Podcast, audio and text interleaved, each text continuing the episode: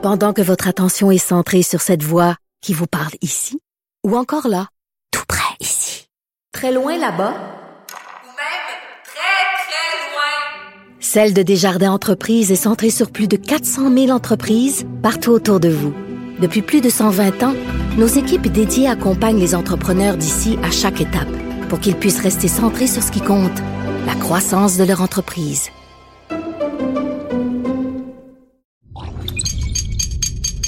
Radio. Salut, c'est Charles Tran avec l'équipe dans 5 minutes. On s'intéresse aux sciences, à l'histoire et à l'actualité. Aujourd'hui, on parle de santé mentale et de sport chez les adolescents. Tout le monde sait que le sport, c'est bon. Mais euh, il y aurait certaines nuances à faire, surtout quand on parle de sport chez les jeunes.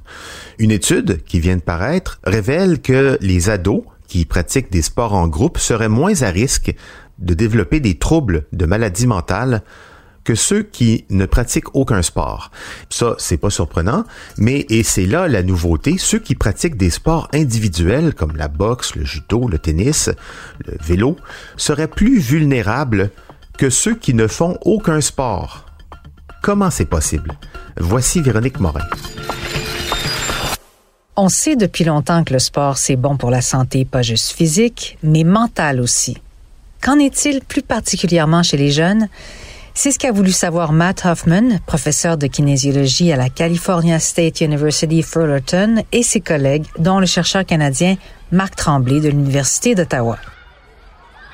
Ils ont voulu explorer la question fondamentale de l'impact des sports sur la santé mentale des enfants et des adolescents, mais plus particulièrement à savoir si le fait de pratiquer un sport d'équipe versus un sport individuel faisait une différence sur des problèmes de santé mentale comme la dépression, l'anxiété, les déficits d'attention, le repli sur soi et l'anxiété sociale.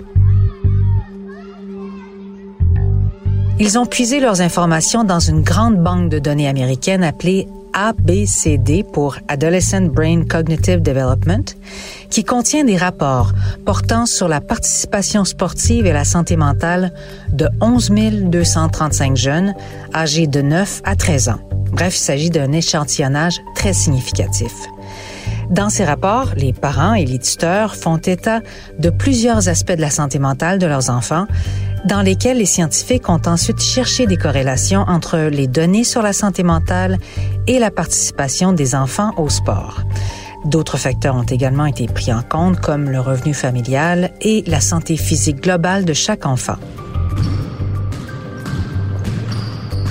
Alors, les chercheurs ont classé les jeunes en quatre groupes. Ceux qui participent à des sports d'équipe comme le hockey, le basketball, le soccer, ceux qui participent à des sports individuels comme le tennis, la boxe, l'équitation, ceux qui font les deux, équipe et individuel, et ceux qui ne font pas de sport. Ils ont publié leurs résultats dans l'édition de juin 2022 de la revue libre d'accès Public Library of Science Plus One. Alors voici ce que l'on apprend. Leur analyse a démontré que les enfants pratiquant des sports d'équipe présentaient moins de signes d'anxiété, de dépression, de problèmes sociaux, de comportements de repli sur soi et de déficit d'attention. Ceux qui participaient à des sports d'équipe avaient des scores d'anxiété, de dépression inférieurs de 10 à ceux qui ne font pas de sport. Ils étaient aussi 19% moins à risque de repli sur soi, 17% moins à risque de développer des problèmes d'anxiété sociale et parmi eux, on compte 12% moins de problèmes de déficit d'attention. Cependant, contrairement aux attentes, l'étude a également révélé que les enfants qui ne pratiquaient que des sports individuels avaient tendance à avoir de plus grands problèmes de santé mentale que ceux qui ne pratiquaient aucun sport.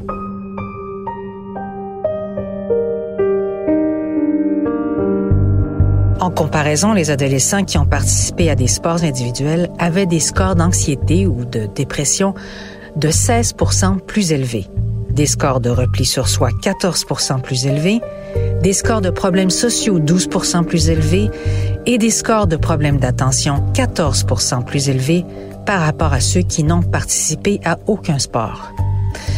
Un peu décourageant, vous me direz, pour ceux qui préfèrent les sports individuels. Mais les chercheurs avouent ne pas être en mesure d'expliquer ce phénomène de corrélation entre les sports individuels et la santé mentale chez les jeunes et ils réclament déjà plus d'études pour le comprendre.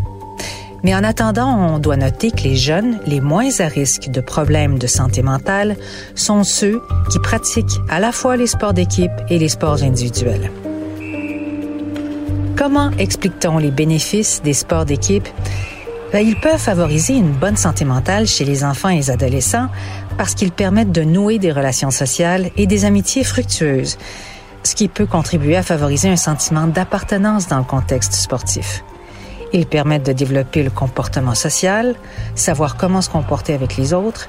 Ils permettent aussi d'apprendre à développer des attitudes de leader et à faire partie de quelque chose de plus grand que soi.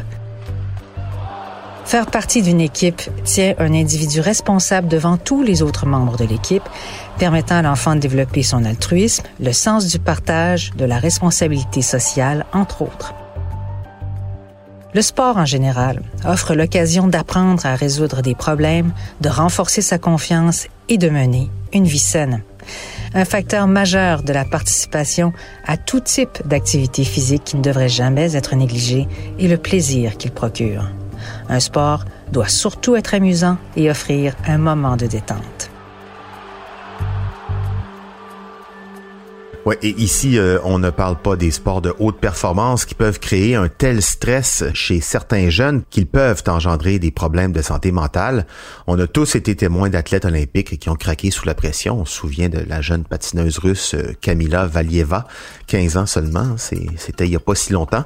D'ailleurs, l'âge minimal pour ce genre de compétition est passé à 17 ans, justement pour éviter que trop de jeunes athlètes subissent ce genre de pression malsaine. Merci Véronique Morin. C'était en cinq minutes.